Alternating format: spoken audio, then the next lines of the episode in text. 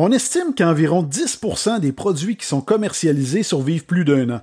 Les autres connaîtront une fin abrupte et tomberont dans l'oubli en l'espace de seulement quelques mois. Dans cet épisode, je vais vous présenter 6 échecs cuisants de produits qui ont été commercialisés par des grandes entreprises.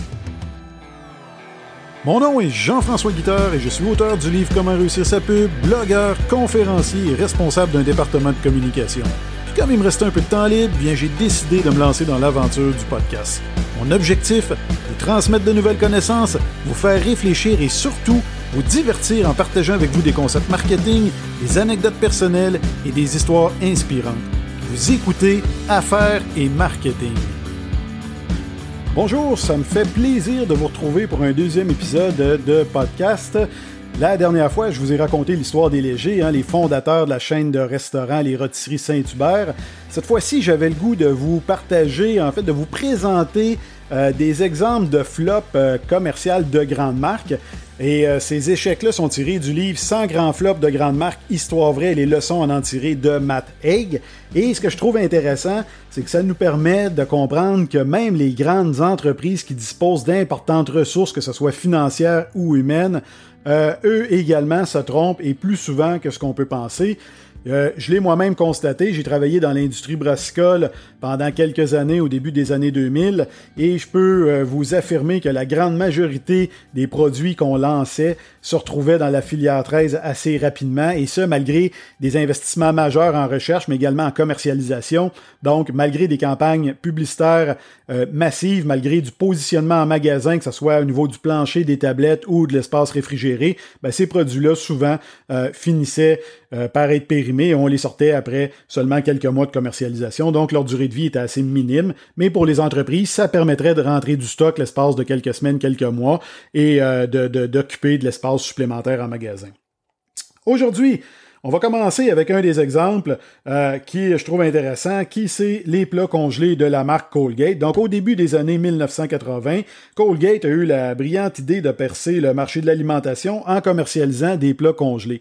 Le problème, c'est que l'entreprise a décidé d'apposer son logo en évidence sur les packaging, donc sur les emballages du produit, ce qui fait en sorte que les gens, lorsqu'ils le voyaient, ben, faisaient immédiatement le lien entre du dentifrice et un repas. Et évidemment, le mix n'est pas très intéressant.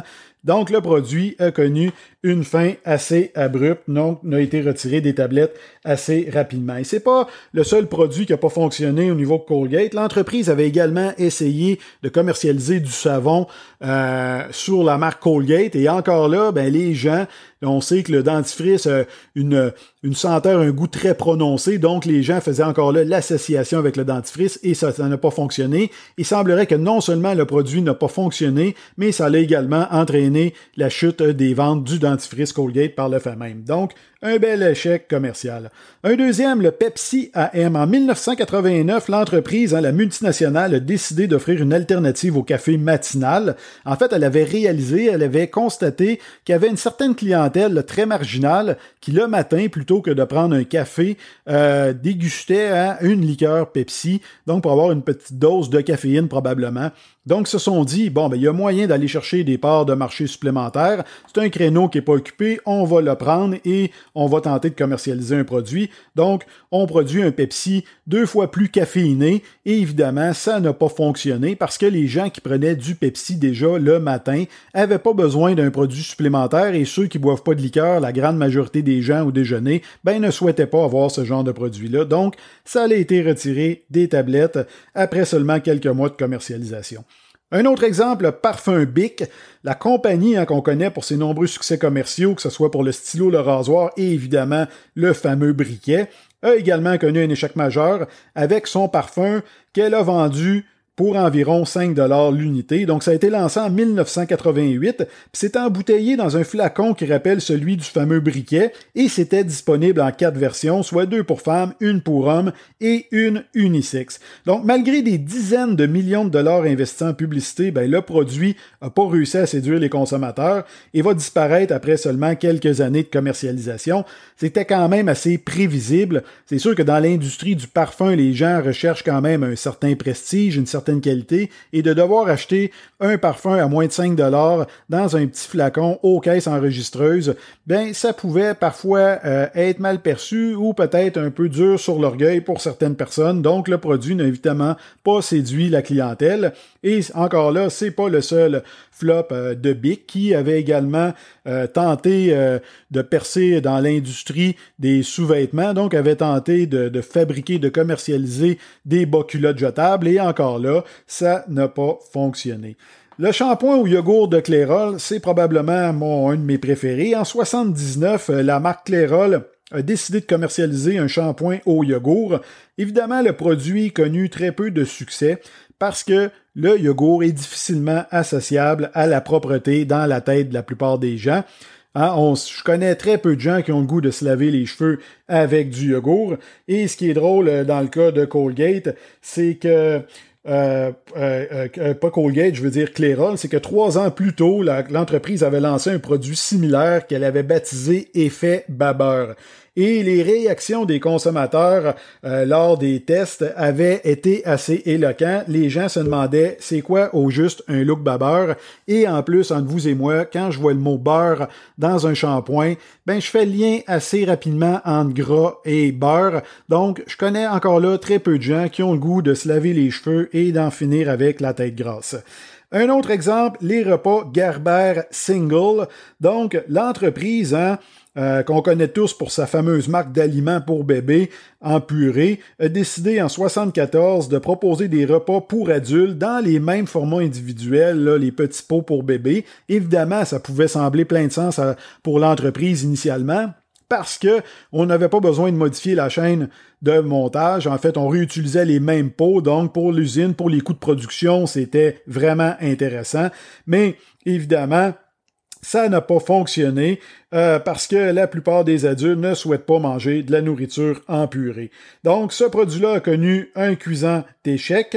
Et euh, en fait, euh, les, les, les, gens, comme je vous mentionnais, ne souhaitaient pas manger de la nourriture en purée, mais en plus de ça, ne souhaitaient pas se faire associer directement à célibataire parce que c'était Gerber Single, donc c'était comme de dire achète ça, t'es un célibataire, donc ne voulait pas se faire rappeler ça en pleine face. Et évidemment ne voulait pas se faire rappeler non plus qu'ils étaient des grands bébés parce qu'ils mangeaient des pots qui initialement étaient produits pour les enfants. Le dernier exemple, les cigarettes sans fumée de la compagnie RJ Reynolds Tobacco, qui, dans les années 80, a dépensé plus de 300 millions de dollars pour développer une cigarette sans fumée. L'entreprise a retiré euh, le produit du marché qui était baptisé Premier après seulement quatre mois de commercialisation, puis il y a plusieurs raisons qui sont en cause de cet échec, euh, notamment le goût qui semble-t-il était assez euh, épouvantable. D'ailleurs, même le PDG de l'entreprise aurait déclaré que son produit goûtait la merde. Donc, quand ton président n'endose pas le produit et que lui-même n'y croit pas, c'est quand même surprenant qu'il se soit retrouvé sur les tablettes. Mais en plus de ça, tant les fumeurs que les non-fumeurs ne souhaitaient pas ce produit-là. En fait, la fumée fait partie du plaisir des fumeurs, donc de pouvoir inhaler et de pouvoir euh, voir la fumée après ça euh, euh, dans, dans l'air. Donc, ça fait partie du plaisir. Et pour les non-fumeurs, bien évidemment, ils ne veulent pas de cigarettes sans fumée parce que bien qu'ils sont contre la fumée secondaire, bien en même temps, c'est comme d'encourager les gens à ne pas fumer. Et quand on dit que des gens, des fois, qui comprennent pas vite, ben non seulement eux ont dépensé 300 millions pour cette première version-là, mais en 1996 sont revenus à la charge en investissant un autre 125 millions pour améliorer la marque. Et ce qui est intéressant, c'est que la campagne marketing initiale de ce nouveau produit mentionnait le meilleur choix pour les fumeurs soucieux de leur santé et d'arrêter de fumer, juste après vient Eclipse, le meilleur choix pour les fumeurs ayant décidé de continuer. Donc, ce produit-là qui était nommé Eclipse, bien évidemment a soulevé l'opposition de la plupart des organismes de santé euh, parce qu'on disait que, dans le fond, ça décourageait les gens qui voulaient cesser de fumer. On leur proposait plutôt une initiative. Euh, une alternative. Et une autre controverse associée à tout ça, c'est que la majorité des experts médicaux qui avaient suggéré que les cigarettes étaient moins dangereuses que les cigarettes classiques, ben, avaient fait des recherches qui étaient rémunérées par l'entreprise Reynolds. Donc, évidemment, des analystes indépendantes par la suite ont rapidement conclu que les cigarettes Eclipse présentaient un risque plus accru que les cigarettes classiques. Donc, évidemment, ça a été euh, mis aux poubelles et ça leur a coûté pratiquement plus de 400 millions à l'entreprise pour réussir à comprendre que personne voulait de cigarettes sans fumer. Donc, j'espère que vous avez apprécié cet épisode euh, qui nous rappelle, comme je le disais en introduction, que même les grandes entreprises ne sont pas à l'abri des échecs commerciaux. Sur ce, je vous souhaite euh, de passer une bonne journée, dépendant du moment où vous écoutez mon podcast, sinon une bonne soirée. Je vous rappelle que si vous voulez en savoir plus sur moi, vous pouvez visiter mon site web, le jfguitar.com.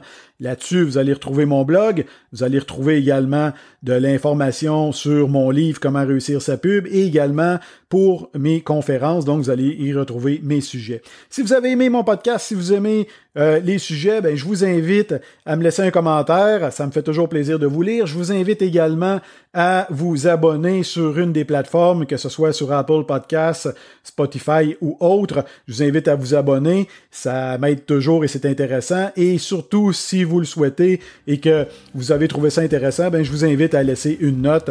C'est, ça serait grandement apprécié de pouvoir le faire et ça va m'aider par le fait même et surtout, ça m'encourage à poursuivre cette aventure-là. Donc sur ce, je vous remercie encore une fois de me suivre et je vous dis à la prochaine.